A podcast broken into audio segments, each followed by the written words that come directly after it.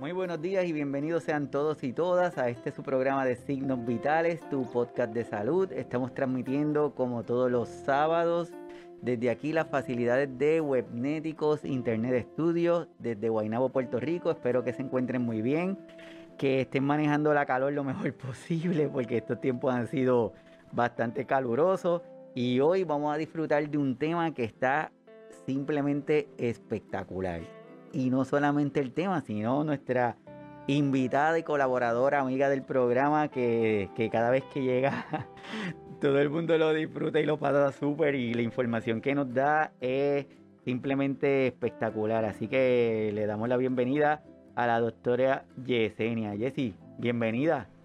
Saludos, buenos días. Gracias Iván por, por dejarnos aportar a tus temas como siempre, bien interesantes en signos vitales, así que estamos a, a sus órdenes. No, gracias a ti. De verdad, este tema está súper. Yo estoy seguro que muchas personas lo van a estar disfrutando, que estaban pendientes del mismo. Es un tema que si, que si hacemos conexión con otros temas que hemos discutido, por ejemplo, el de conversaciones para el final de la vida, eh, cuidados paliativos, entre otros. Este es un tema que va a complementarlo de forma, pero yo estoy seguro, espectacular. A todos los que se conectan por primera vez, mi nombre es Iván Rodríguez, soy médico de familia y desde aquí de Puerto Rico le damos la más cordial de las bienvenidas y espero que, lo disfruten y que se sigan conectando con cada uno de nosotros en los próximos episodios que, que estamos diseñando para que lo disfruten. Así que dando un poquito de información antes de pasarla de pasarlos con, con Jessie. Ella es psicóloga clínica con un enfoque en la salud mental geriátrica, es egresada del recinto de ciencias médicas del programa de maestría gerontología y salud pública de la Universidad Carlos Albizu en el programa de doctorado en psicología clínica. Realizó su internado en G.B. Sonny Montgomery en el Hospital de Veteranos en el estado de Mississippi, de Mississippi, donde tuvo el entrenamiento en psicogerontología Psicología de la Salud y Medicina Conductual. Su disertación se enfocó en el estrés de la minoría de la población LG adulta mayor y actualmente provee servicios a la población de veteranos en la clínica ambulatoria de cuidados primarios Ben Coastal Valley Veteran Hospital en Harlingen, Texas. Así que estamos súper de lujo por tenerte aquí, Jesse. Antes de entrar al tema, este, sabes que el repunte del COVID con su nueva variante es como que cuando sabemos, cuando creemos que tenemos las contestaciones, él se vuelve loquito y nos tira otra curva. Así mismo. ¿Cómo tú ves este nuevo repunte? ¿Cómo tú lo has visto en la población que tú atiendes? Pues mira, eh, bien interesante si vemos el, el modelo de, de prevención. Estamos regresando de nuevo a, unas fases iniciales donde, eh, moviéndonos de fases iniciales, perdóname, a, a la fase tercera de prevención, que es trabajar con los síntomas bien fuertes, ahora mismo hay muchos pacientes en su casa, en cuarentena, con el temor de morir, miedo a mm. sus síntomas, eh, aislados, eh, sin personas que les lleven alimentos, muchos adultos mayores. Entonces, desde la, desde la población, desde el, manejo del cuidado, se convierte en un reto porque eso de dar terapia por video está bien chévere y todo, pero hay algunos adultos mayores que no tienen el device correcto, ¿verdad? Para conectarse.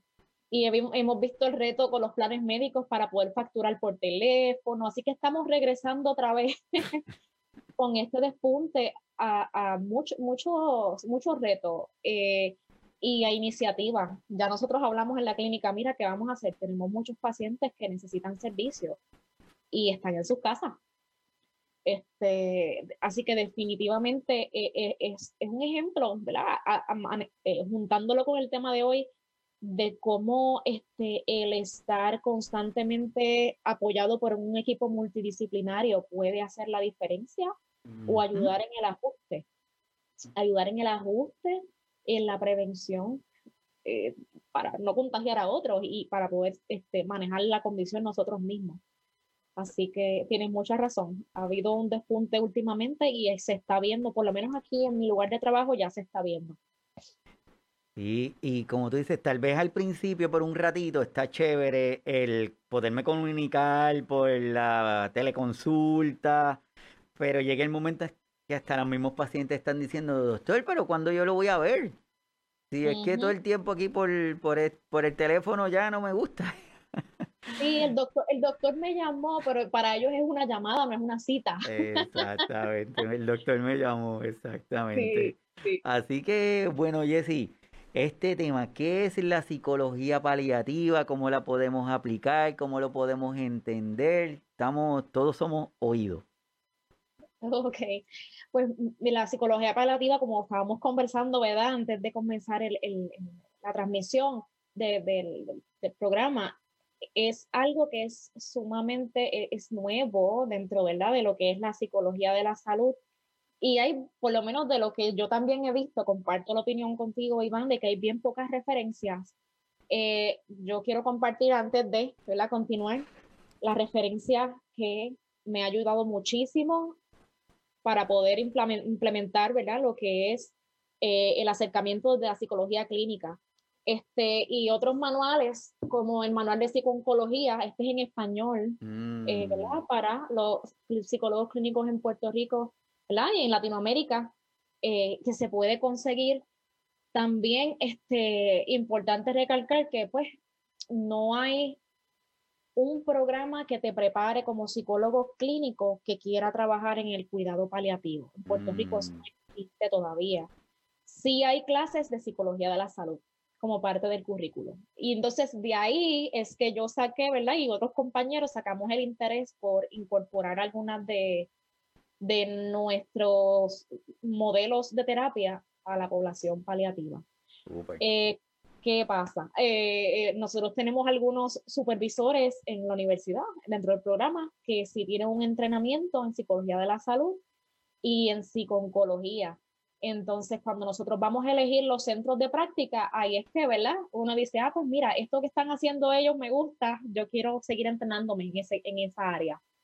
Y así es como poquito a poco nos vamos, este, vamos, vamos adquiriendo ¿verdad? Una, una estrategia y, y, una expertise tal vez en, en una subárea de lo que es la psicología clínica.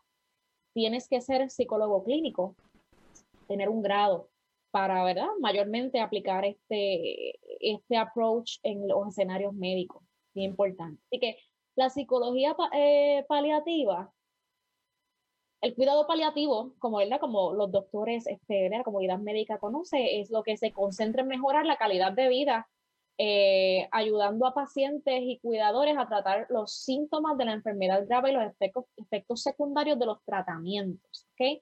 Y quería hacer la, eh, la, diferencia con lo que es el acercamiento de hospicio, eh, porque escuchamos paliativo y no sé si les pasa que lo asociamos, ¿verdad?, con, con, con muerte, con, con final de la vida, sí. Y no se nos ocurre que el cuidado paliativo empieza desde el inicio de una enfermedad, desde etapas tempranas, desde tratar de mover ese paciente a que acepte un tratamiento para que pueda manejar una condición. Entonces, el hospicio, en, en verdad, por el otro lado, es el enfoque que puede incluir cuidado paliativo porque maneja los síntomas, pero ya un hospicio, un approach de hospicio es cuando se, y ahí usted, doctor, me, me, me corrige, cuando el paciente por prognosis médica se sabe que tiene un tiempo estimado de vida. Sí, tiene razón. Incluso ya de entrada ya nos empezaste a dar clase. Porque esto es bien, es bien chévere lo que tú dices entre cuidado paliativo y hospicio. Esa es la primera. Y la famosa frase de que es que lo mandaron para la casa para que se muera, es que lo desahuciaron, la frase esa famosa, es que lo desahuciaron. Y la verdad es que no, es el hospicio, cuidado paliativo, son cosas que eh, eh, debemos empezar a crear esa diferencia porque es importante. Y lo otro que estás diciendo de lo que es el cuidado paliativo desde el inicio de una condición, te hago un ejemplo. Tengo una situación tan reciente como ayer que me la están consultando. Esta persona que es joven, le diagnosticaron la condición de fibromialgia y ella le expresa al profesional de la salud que ya no puede trabajar, que ya no puede, que qué va a pasar con su vida, que ya ella terminó, que todo lo que ella quería hacer ya no lo va a poder hacer. Entonces le dicen, pero es que te lo acaban de decir. Te acaban de hacer el diagnóstico y ya tú te fuiste al final. Y ahí es cuando tú hablas de este cuidado paliativo en ese paciente. Sí, entonces como, como usted dice, eh, mayormente enfermedades crónicas que van a estar por mucho tiempo con la persona, es eh, el approach que te ayuda a manejar, como dice, el ajuste al tratamiento. Así que si el cuidado paliativo desde el aspecto médico trabaja con la parte fisiológica, el cuidado paliativo desde la parte psicológica, este, trabaja lo que es la parte de la salud mental en ese proceso. ¿Ok? Y entonces en el, en el segundo slide yo puse The Dream Team. The Dream Team, ¿por qué? Este, yo tuve el privilegio, lo voy a mencionar, la doctora Liliana Viera, especialista en medicina paliativa del, del Centro Médico en Puerto Rico. Ha sido, este, yo creo, no sé si hay otros, especialistas en esta área, pero una de las eh, eh, doctoras que ha hecho el acercamiento a estudiantes de psicología clínica para añadirlos a su team de cuidado paliativo, que mm. incluye idealmente cuando tú entras al centro médico a hacer práctica clínica para poder graduarte, ¿verdad? Este, de entre otros centros, ella te ofrece esa oportunidad de integrarse a tu grupo, de integrarte a, tu, a su grupo de medicina paliativa. Este, y ahí es que yo digo el Dream Team, porque sería mm. ideal, sería ideal que todo hospital eh, con cuidado especializado en condiciones crónicas tuviera esto que pasó allí, que pasa en centro médico.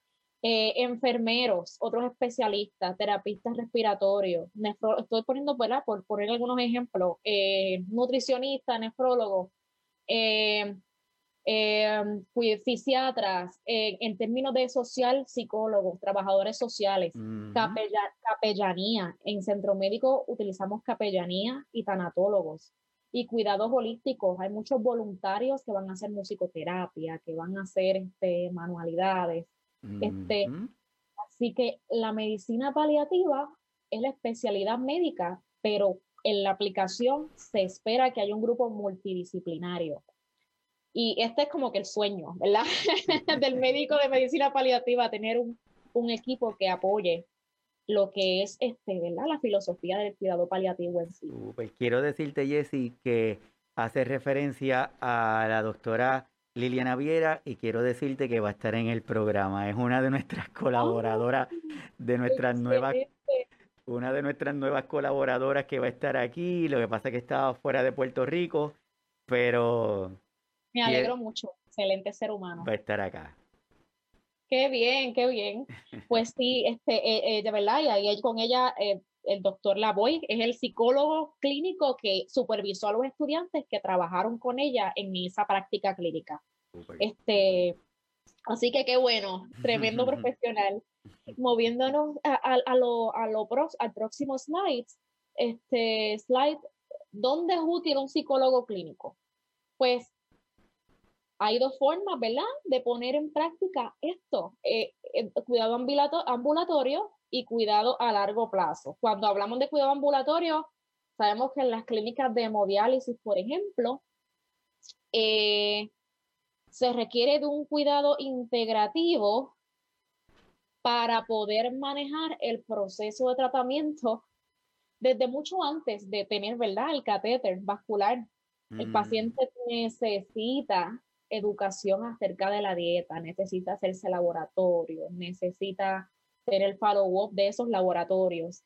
Así que el psicólogo clínico, en ejemplo, ¿verdad? En ejemplo ambulatorio, se inserta para ayudar al ajuste y a la comunicación, lo vamos a ver más adelante, con los proveedores para que esté en control qué es lo que va próximamente. Porque uno se encuentra mucho e-, en, en mi área de primary care, con pacientes que van por situaciones de salud, pero es que la preocupación viene porque no saben del todo cuál es la condición que tienen o no les, habla, no, no les han hablado mucho de cuál es el tratamiento. Eh, sí, entonces necesitan a más información, menor el estrés médico, ¿verdad? De, de, de, insertarse en un tratamiento. Este, y en cuidado ambulatorio, el psicólogo trabaja mucho con esa parte de adherencia de cómo yo añado al dietista, al nutricionista, mire, este, este paciente está empezando un tratamiento de hemodiálisis y él quisiera saber más de cómo funciona la dieta apropiada. Y ahí funcionamos como consultores con otros profesionales. Este, cuidado a largo plazo, pues ahí es más cuando el paciente está encamado. Ahí aplica ¿verdad? lo del hospital, el centro médico de trauma con la doctora Viera y este, centros especializados como hospitales oncológicos. Sería ideal, vuelvo nuevamente, tener este team en un hospital oncológico y en Puerto Rico este, es algo que está empezando ¿verdad? a surgir eh, y, y, hay mucha necesidad, viendo con todo lo que está pasando del COVID, ¿verdad? Este, como estábamos hablando, es tener un psicólogo clínico insertado en un, en, en un hospital, en una unidad intensiva, ayuda a manejar este, aspectos que vamos a ver más adelante. Y por supuesto, en hogares de cuidado prolongado, como son ah, este, centros de adultos mayores que también reciben mucho tratamiento para rehabilitación física, eh, terapia, eh, terapia física, eh, manejo del dolor, ajuste a la comunidad. Así que esos son los escenarios donde pues, puede, puede ser bien útil un psicólogo, un psicólogo clínico. Perfecto. Moviéndonos a la próxima.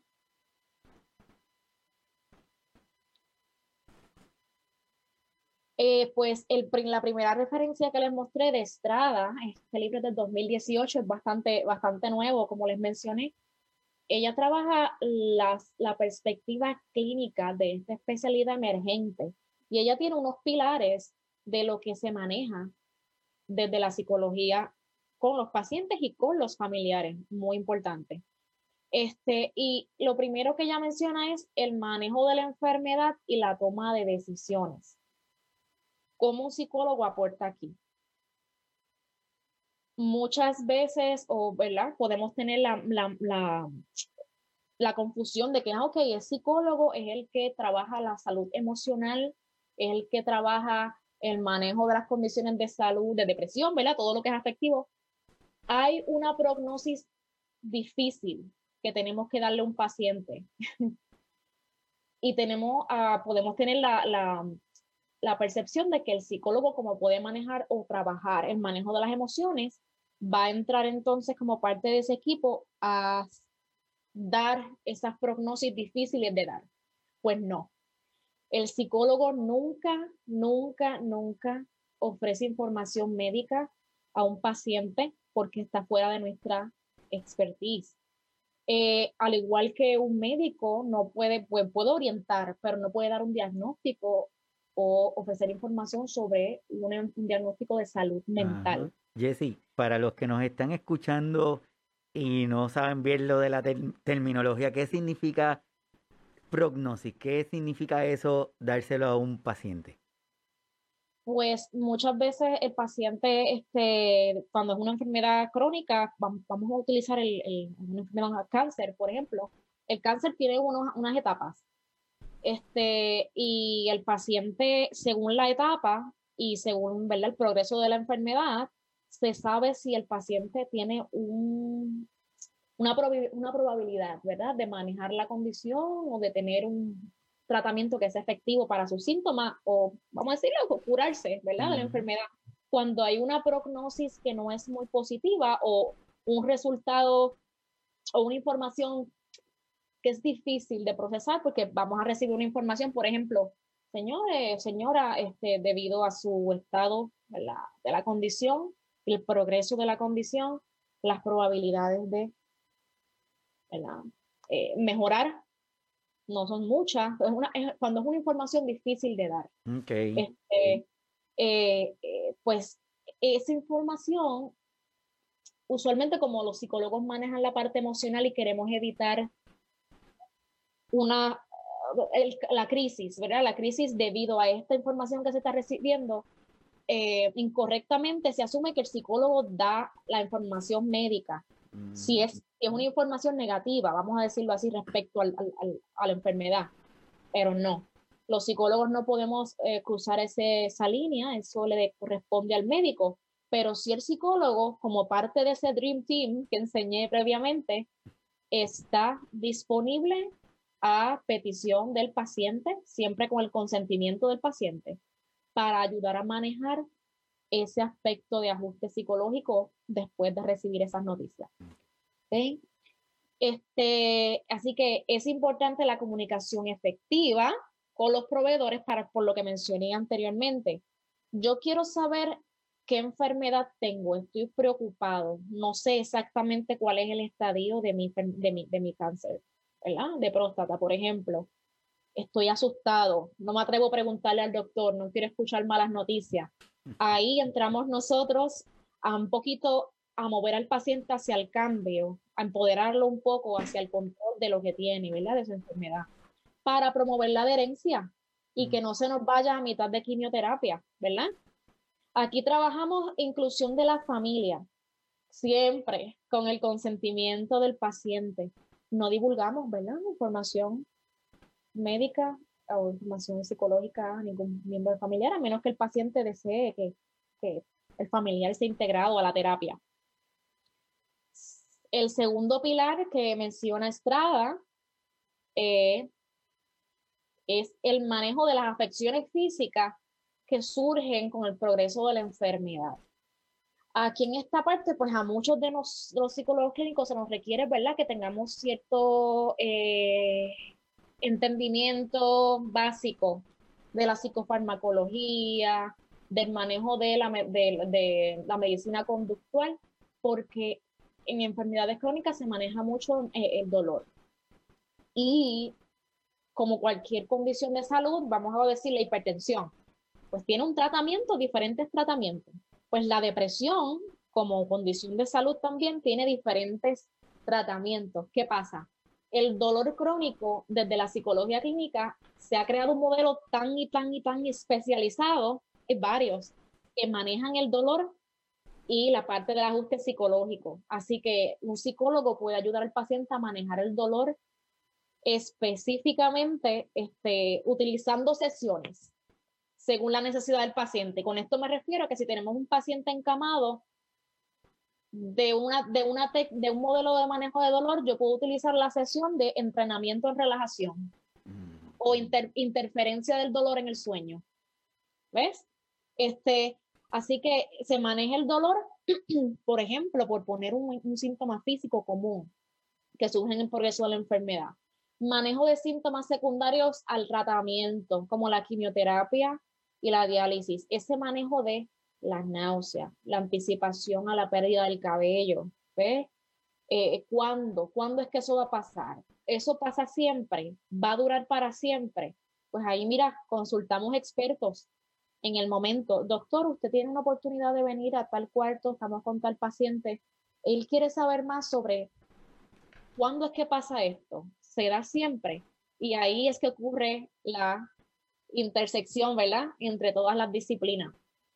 De nuevo, promover comunicación efectiva con los proveedores en cualquier fase de una condición es bien importante. Este, y en la diálisis, ¿verdad? Eh, recuerdo varias anécdotas del centro renal en, um, en Dorado, eh, es una clínica ambulatoria en Dorado, eh, Atlantis. muchos pacientes tienen la dificultad de que tienen que consumir menos líquido debido al proceso, ¿verdad? Y algo tan simple como pues vamos a ver qué podemos hacer para reducir esa necesidad fisiológica.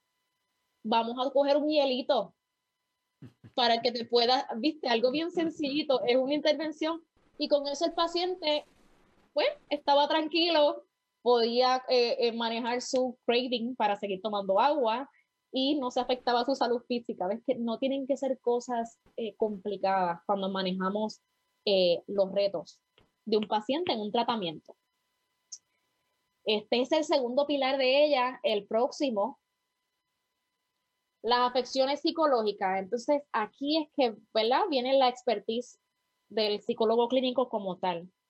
Como mencioné anteriormente, cada condición de salud mental se puede trabajar con diferentes modelos de terapia, diferentes tratamientos que son basados en la evidencia.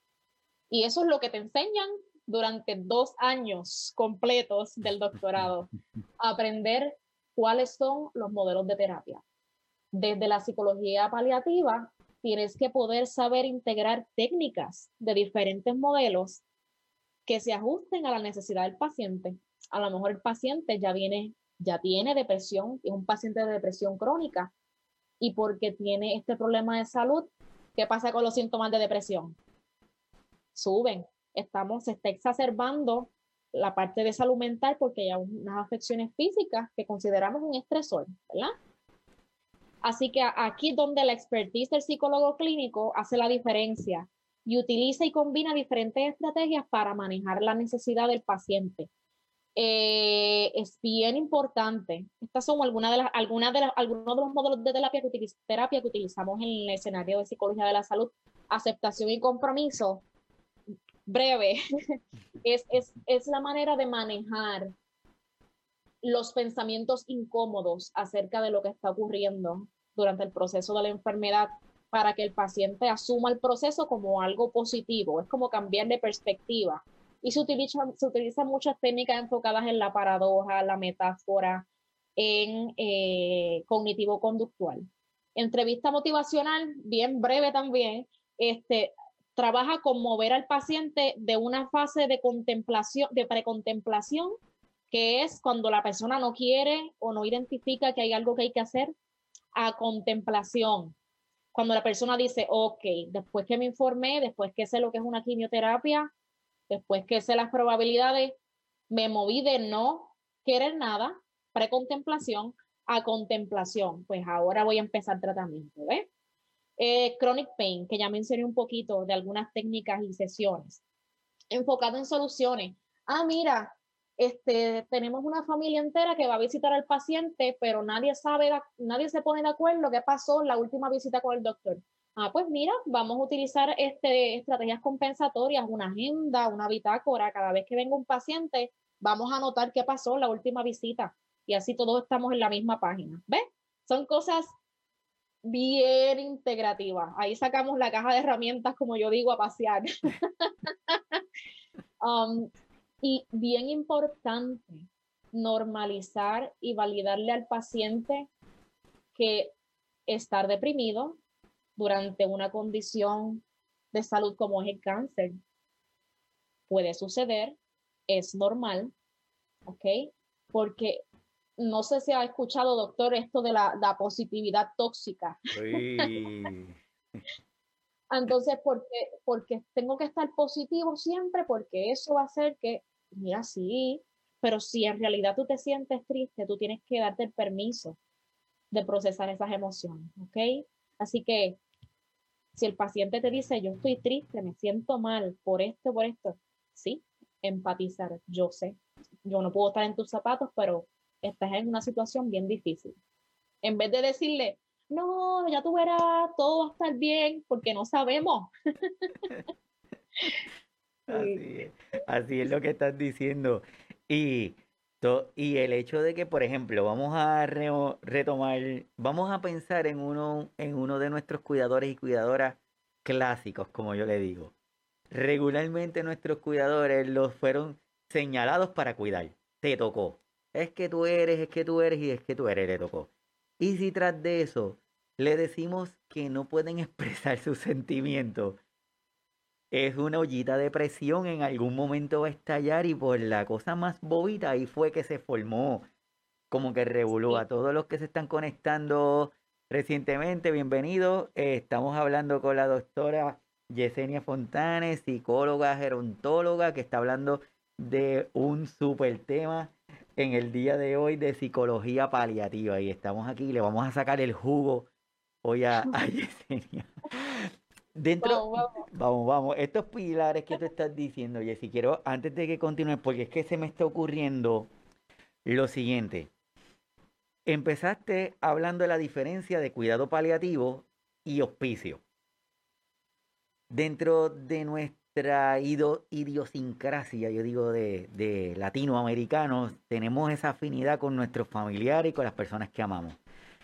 Regularmente cuando un paciente llega al programa de hospicio, es, como tú muy bien lo dices, es que tiene una expectativa de vida de menos de seis meses. Es que la, la probabilidad de que se muera es tanto en esos seis meses que entra en el programa de hospicio. Por eso es que muchas veces dicen, es que lo desahuciaron, es que lo mandaron para la casa para que se muera, que sabemos pues que eso no, no es así. Ok, lo que, lo, a donde te quiero llevar es que lo que tú nos has presentado hasta el momento requiere una integración, requiere una integración tanto de la parte de profesionales, pero en este paciente que nos pasa con mucha frecuencia, en donde los familiares nos dicen, doctor, por favor, no queremos que se lo diga, no le queremos que le diga a mi papá lo que tiene, no queremos que le diga que se va a morir, no queremos que haga esto. ¿Cómo pudiéramos manejar? ¿Es posible hacer esto con un paciente que desconozca su condición? Mira, yo creo que hay factores eh, que considerar ahí eh, en términos de, ya esto va un poquito más en lo que es geriátrico, ¿verdad? La capacidad de esa persona eh, para tomar decisiones médicas, no importa la condición, no importa la severidad, el paciente siempre tiene, ¿verdad?, derecho a saber qué está pasando con su condición. La familia va a demostrar un estrés, eh, ¿verdad? Y va a responder de una manera eh, que es muy válida porque están enfrentando un proceso de duelo anticipatorio, que eso lo vamos a hablar ya mismito, Así que ellos están respondiendo por el paciente. Es bien importante desde la psicología, tratamos de explicarle al, al familiar, si tiene consentimiento, ¿verdad? De saber lo que está pasando. Que eh, es, hay formas de que eso puede ser beneficioso. Volvemos a la adherencia. Si queremos mantener al paciente comiendo chévere o queremos mantener al paciente en quimioterapia por mantenimiento, pues hay que expresarle mira, si hacemos esto, esto va a mejorar tu calidad de vida. Si hacemos esto, va a minimizar el dolor. O, tiene, o vas a estar más en control de lo que está pasando. Así que es bien común que la familia reaccione por el paciente. Yo creo que debemos eh, promover, la, eh, normalizar que el paciente esté en control de la información, de lo que está pasando, eh, porque al final del día es el proceso del paciente, es de la familia, pero también es del paciente y hay una autonomía que hay que respetar. Perfecto, gracias.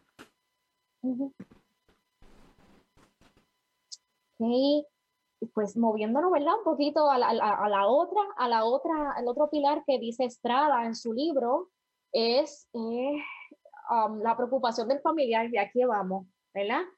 Manejar el consentimiento del paciente no porque una persona tenga una prognosis difícil o, negativa o, mala, ¿verdad? Significa que la persona no puede pensar por sí, que no puede tomar decisiones por sí mismo, que no puede, eh, que, va a perder su independencia de pensamiento. A veces tienen pérdida de independencia física, lo cual también trae problemas en el manejo, ¿verdad? De la condición. Y eso se maneja a nivel de psicología también. Manejar el consentimiento del paciente para esto, para ir a preguntarle al doctor. Algo tan simple como eso. Ok, yo estoy seguro de que mi hija, si hay algo que, que comunicar aquí, pues mira, mi hija está aquí. Este sí, eh, yo, que, que ella se quede en la habitación está bien, es correcto. Eh, y yo sé que el ritmo de manejo en los hospitales es diferente cuando están hospitalizados los pacientes, ¿verdad? No hay mucho tiempo, el doctor tiene que ir un momentito y pasar al siguiente paciente, pero esa parte de la dignidad, de la persona que está recibiendo cuidado. Este, ¿Usted está de acuerdo en que su familia esté aquí mientras trabajamos este? Sí, ok, ¿verdad? Es importante. Ajuste psicológico a la condición del ser querido. Si nuestro paciente está recibiendo cuidado con nosotros, a veces, en ocasiones, la familia se integra si la familia lo solicita y el centro, ¿verdad? El lugar, la organización lo permite, se le da servicio también a la familia. Eh, pero también se le puede referir a otros profesionales para que trabajen su proceso eh, de manera, ¿verdad?, sistémica con, con profesionales de la salud. Eh, en términos del field, sí, tuve la experiencia de manejar familias, familias completas luego de, de ser notificado de que el paciente tenía que ser retirado del ventilador Ha sido, son, son situaciones bien de las más eh, chocantes, ¿verdad? Porque aunque uno esté en el field, nadie te prepara, ¿verdad? Para manejar situaciones nuevas y, y que trabajan mucho, ¿verdad? Con lo que es el final de la vida en términos de tu humanidad, ¿verdad? De cómo nos podemos sentir. Así que este, a veces trabajamos con la familia en terapia, terapia sistémica, en el manejo de decisiones. Por ejemplo, eh, mire, el paciente, ¿verdad? Este, ya el doctor, el, como el doctor les, les mencionó, que usualmente está presente, este, el proceso va a iniciar en tal momento. Y LifeLink, este, ¿verdad? Estamos hablando aquí de donación de órganos. El paciente, el paciente, pues, tenía, ¿verdad? La, de antemano, se sabía que el paciente era donador de órganos. A veces hay que hablar de eso al paciente una hora después de que el paciente fallece y hay que hablarle de eso a la familia. Te puedes imaginar, ¿verdad? Como mm. mi familiar acaba de morir. ¿Tenemos que entonces hablar de esto ahora? Bueno, sabemos que hay unas consideraciones médicas de tiempo. ¿Qué pasa con los órganos, verdad? ya eso es otra, no es mi expertise, pero entonces, ¿cómo manejamos a la familia para conciliar estos servicios?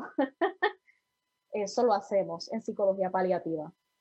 Se trabaja el duelo incluso antes del deceso. Aquí, ¿verdad? Vemos las etapas de duelo de Kubler-Rose, eh, la famosa teoría de la crisis, negación, el coraje, la depresión, aceptación y aprendizaje.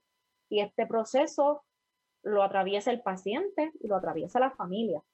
Y usualmente cuando sabemos que hay una enfermedad terminal, usualmente inicia antes con, con, con ambos, el paciente y la familia.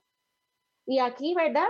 Vamos, yo, yo quiero, ¿verdad? Discutir esta parte con usted, doctor, desde la parte de Advanced Directives, el documento legal que se, se llena para que el paciente delega, usted me corrige, en una persona y a veces hay otras alternativas, diferentes familiares, para que tome decisiones médicas.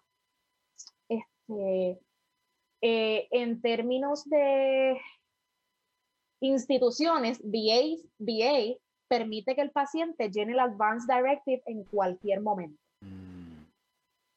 Este, ¿verdad? Me da, me da, curiosidad cómo se maneja eso en su experiencia o, o qué información tiene de cómo se maneja en Puerto Rico. Sí, las directrices anticipadas eh, es importante que, se empiecen a dialogar desde mucho tiempo antes de que ocurran las situaciones, por eso es que se llaman directrices anticipadas, porque no estamos anticipando algún evento. Y por ejemplo, que nosotros le decimos es, mire, si usted ya usted decidió que usted quiere que lo cremen, si usted quiere que lo entierren en su pueblo donde nació, en su país, si usted quiere delegar cosas, déjelo por escrito, comuníquelo y no es suficiente con que se lo dije a mi hijo, se lo dije a mi hija, porque en ocasiones tenemos un familiar que está fuera de la isla, vamos a imaginarnos que está en los Estados Unidos, tiene el hijo que lo cuida aquí en la isla y ocurre una situación y el doctor va donde ellos y le dice, mira, fulanito, necesito tomar una decisión lo tenemos que entubar, lo hacemos o no lo hacemos. Y está el hijo en ese momento en una situación bajo estrés que de por sí la capacidad de uno reaccionar está alterada por las emociones.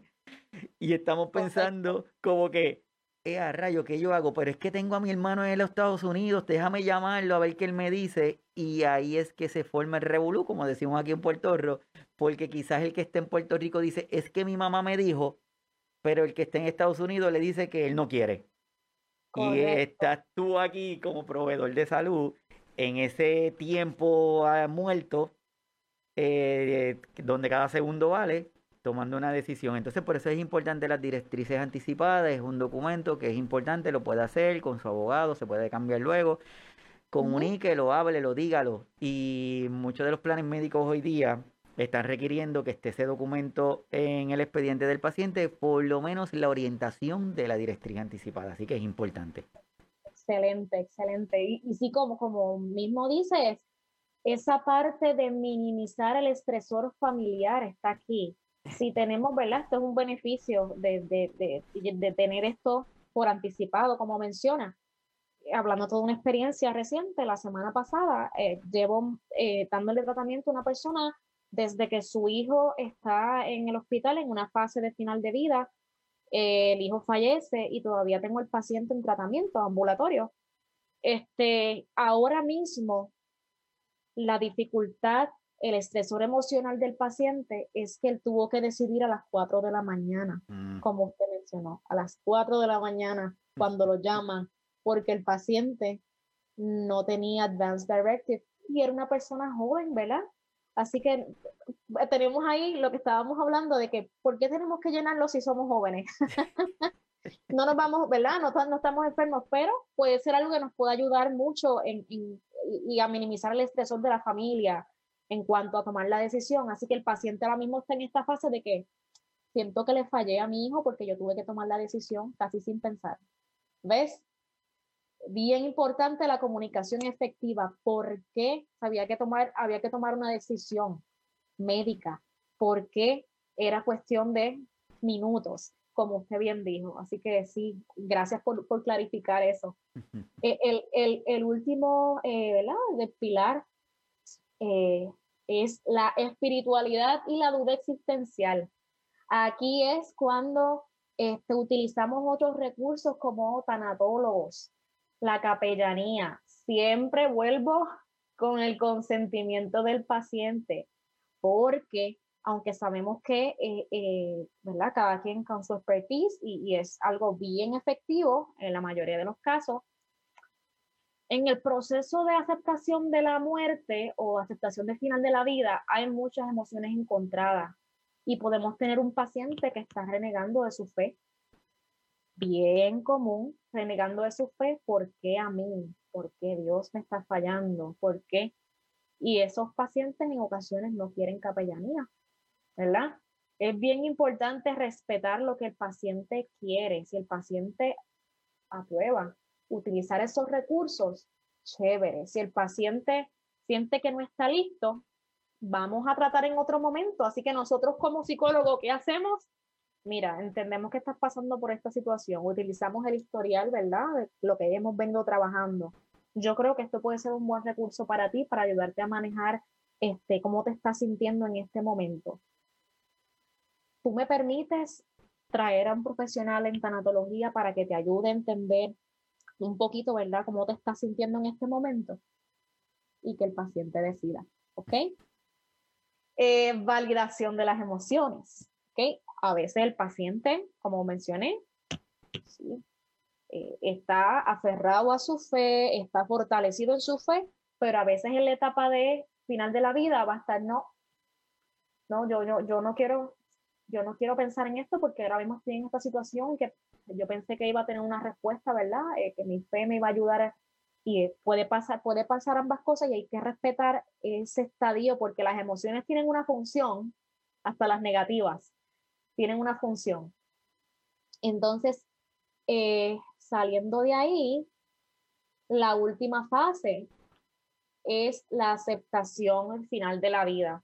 Cuando finalmente se da una aceptación, es bien importante de nuevo validar al paciente. Y aquí eh, eh, el rol del profesional que sea, de la medicina, enfermería, psicología, que presencie esto, es bien importante buscar siempre el beneficio del paciente.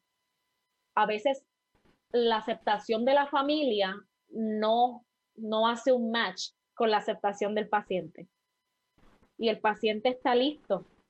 El paciente está listo, pero tenemos la presión de la familia.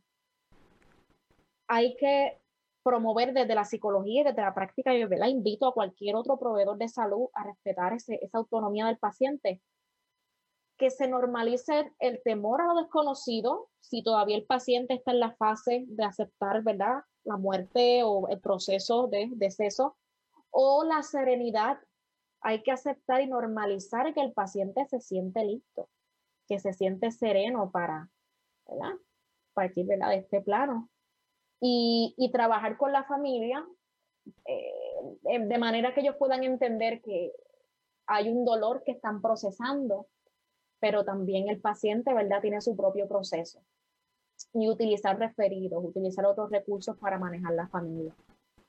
Y por último, se manejan los pendientes. Cuando tenemos un paciente en etapa final de la vida, en cuidado paliativo, paliativo lo que busca es aumentar la calidad de vida del paciente, en lo que, ¿verdad? Este, se pueden manejar los síntomas. Así que se manejan los pendientes. Y los pendientes, nosotros los psicólogos le llamamos a esas cosas que el paciente quiere hacer antes de que, ¿verdad?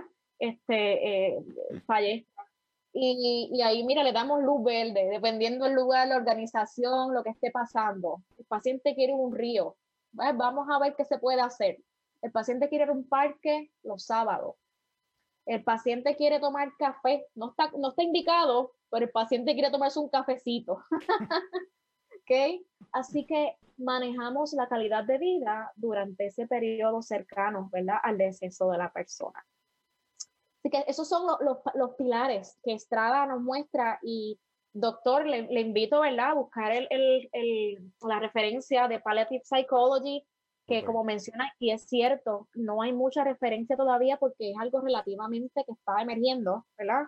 Ahora, eh, ¿verdad? Para que tenga más información ahí, es, es, excelente libro, fácil de entender y da muchas estrategias para los profesionales de la salud mental, trabajar en diferentes etapas. Wow, la verdad es que te agradezco porque eh, el tema es un tema súper interesante, importante, que ojalá que nuestros, cada uno de los oyentes, los que están compartiendo con nosotros, los que se conecten luego a ver el episodio o a escucharlo por los podcasts, que lo revisiten porque si no necesitan, bueno, quizás para la doctora y para mí se me hace un poquito más fácil el entender lo que es estar en esta situación tan desesperante de que necesitamos que alguien tome una decisión lo más rápido posible y que la persona lo esté dudando o que se vale, pero se pudo haber dialogado antes. Y en ocasiones se nos hace a nosotros un poquito más difícil cuando se le aconsejó que se dialogara y no se hizo porque teníamos algún miedo, porque creemos que si se lo decimos a nuestro familiar se va a morir más rápido y por eso es que no se lo debemos de decir. son cosas que son importantes, así que les invito a que se muevan al episodio que está en el canal de YouTube o está aquí en la página en donde hablamos sobre el tema de conversaciones para el final de la vida, en donde el tanatólogo, el doctor Rafael, el señor Rafael Babilonia nos habla de de esa importancia de crear esa conciencia, de comunicarlo, para que esto que nos está hablando la doctora hoy tenga más sentido, porque si el paciente es el centro de todo este engranaje, él tiene que saber lo que está pasando, porque si él no sabe cómo le vamos a dar el approach, cómo le vamos, cómo él se va a expresar de sus últimos deseos, así que es súper importante. ¿Qué, ¿Qué le podemos decir a Alfredo? Jessy, que dice, ¿qué diferencia tenemos cuando los familiares no tienen tiempo de despedirse a través de un hospicio y la muerte viene de la nada? Eh, eh, el duelo, ¿verdad? El proceso de duelo se sigue manejando independientemente si hay una condición de salud, ¿verdad? O si es una muerte inesperada. Este, la familia tiene la opción, ¿verdad?, de seguir, este, buscar recursos que puedan ayudarles a procesar esa pérdida y el proceso de duelo es individual, es individual. Este, no es lo mismo, ¿verdad? El cuidado paliativo se, se da eh, considerando la condición de salud, este, pero el proceso de duelo puede ser incluso más fuerte desde lo que he visto, ¿verdad? Lo poco que he visto en experiencia cuando la muerte es inesperada, porque no mm. estamos listos. Así es, y es un proceso bien complicado. Vamos a retomarnos, vamos a remontarnos a India. India con el repunte de casos del COVID, con la variante de coronavirus, hubo tanta muerte, tanta muerte, tanta muerte que a las personas, a los cuerpos los tuvieron que incinerar. En plazas bien grandotas los empezaron a incinerar y estábamos comentando que quizás estos familiares llevaron a su ser querido al hospital y más nunca lo volvieron a ver. Y lo peor es que no, puedo no pudieron ni despedirse del cuerpo. Entonces los rituales de despido, de rituales de muerte de cada uno de nosotros, de nuestros países, se ven afectados de manera violenta. Eh, está bien interesante, sí, sí. Violento. Y, y, lo que viene después, eso puede, eso puede trabajar, ¿verdad? Eh, emocionalmente en la persona, en las culturas, eh, posteriormente, porque el proceso de duelo eh, nosotros le decimos el duelo normal y el duelo complicado. Ahí es cuando a la persona se le hace bien difícil manejar el duelo, aunque haya habido un proceso eh, propio. Y tiene muchísima razón. Es violento, es violento. Así que nada, gracias a todos los que están conectados, gracias a los que ven el programa, gracias a los que nos siguen en las diferentes plataformas. Quiero, quiero invitarlos a que nosotros estamos haciendo algo, Jessy, que se llama Signos Vitales desde mi casa y es que discutimos algún tema que no lo podemos cumplir aquí o que queremos mm, tratarlo de manera más rapidita. Y el miércoles pasado hicimos este, eh, hablamos del COVID-19, la variante Delta, que debemos hacer, está en la página, está en el, en el canal de YouTube, que a todos los que lo interesen, está disponible para este próximo miércoles. Vamos a estar hablando de este tema que es el micoplasma porque estamos, hay, muchos síntomas y se está viendo un repunte de esto y hay ah. confusión si el micoplasma es igual que el COVID, si es un virus, qué es lo que es. Entonces lo vamos a discutir bien rapidito en, en ese programa. Y quiero agradecer a todos, de verdad, súper agradecido porque esto que le estamos compartiendo son las estadísticas del podcast. Como ven, el podcast está bien, se está escuchando en diferentes partes del mundo. Tenemos Puerto Rico, Estados Unidos, España, México, Brasil, Honduras, Chile, Colombia, Bolivia, República Dominicana, Israel. Jesse, para terminar, ¿qué nos, ¿con qué nos puedes dejar? Eh, siempre hablamos, ¿verdad?, de buscar más allá, más información. Yo creo que si tenemos la curiosidad de aprender, eh, un poquito más de estos temas, seguir indagando. Yo creo que eso es una verdad, una de, las ideas de, los podcasts, como que darle, eh, como decimos en buen puertorriqueño, el pie forzado para que busquemos otras cosas que complementen lo que, lo que, lo que escuchamos aquí. Eh, para los psicólogos clínicos que les interese esta área, enfóquense en la psicología de la salud que esa es la rama que les va a dar las herramientas para manejar la psicología paliativa eh, y el trabajo multidisciplinario, trabajar en equipo. Eso es bien necesario en el contexto médico. Este, y quería, por último, agradecer a la doctora Liliana Viera, que está en el último slide, al doctor Lavoy, que es el psicólogo clínico que nos entrenó Sí, que nos entrenó en, psicología de la salud a muchos estudiantes de la Carlos Albizu y a la doctora Nanette López, que es psicóloga clínica y especialista en psicooncología. Así que quería darle crédito, ¿verdad?, a estas personas que han sido bien importantes en esta preparación. Así que mi gente, nada, de verdad, súper agradecido, Jessy, de que hayas estado con nosotros. Siempre es un honor, un privilegio. Y lo bueno de hablar contigo es que siempre hay cosas para volverte a invitar. Así que te vamos a tener por acá para seguir compartiendo y aprendiendo de las cosas que tú nos estás diciendo. Todos los que se conectaron, gracias. Nos vemos el próximo sábado. Mucho, pórtense bien, cúbranse, aléjense, no se olviden de la triada de la salud, el uso de las mascarillas, distanciamiento físico y el lavado de manos es súper importante. Mascarillas adecuadas puestas, no las queremos en el cuello ni debajo de la nariz la queremos puesta de forma adecuada para cuidarnos. Así que nos estamos viendo el próximo sábado. Cuídense mucho y hasta la próxima. Bye.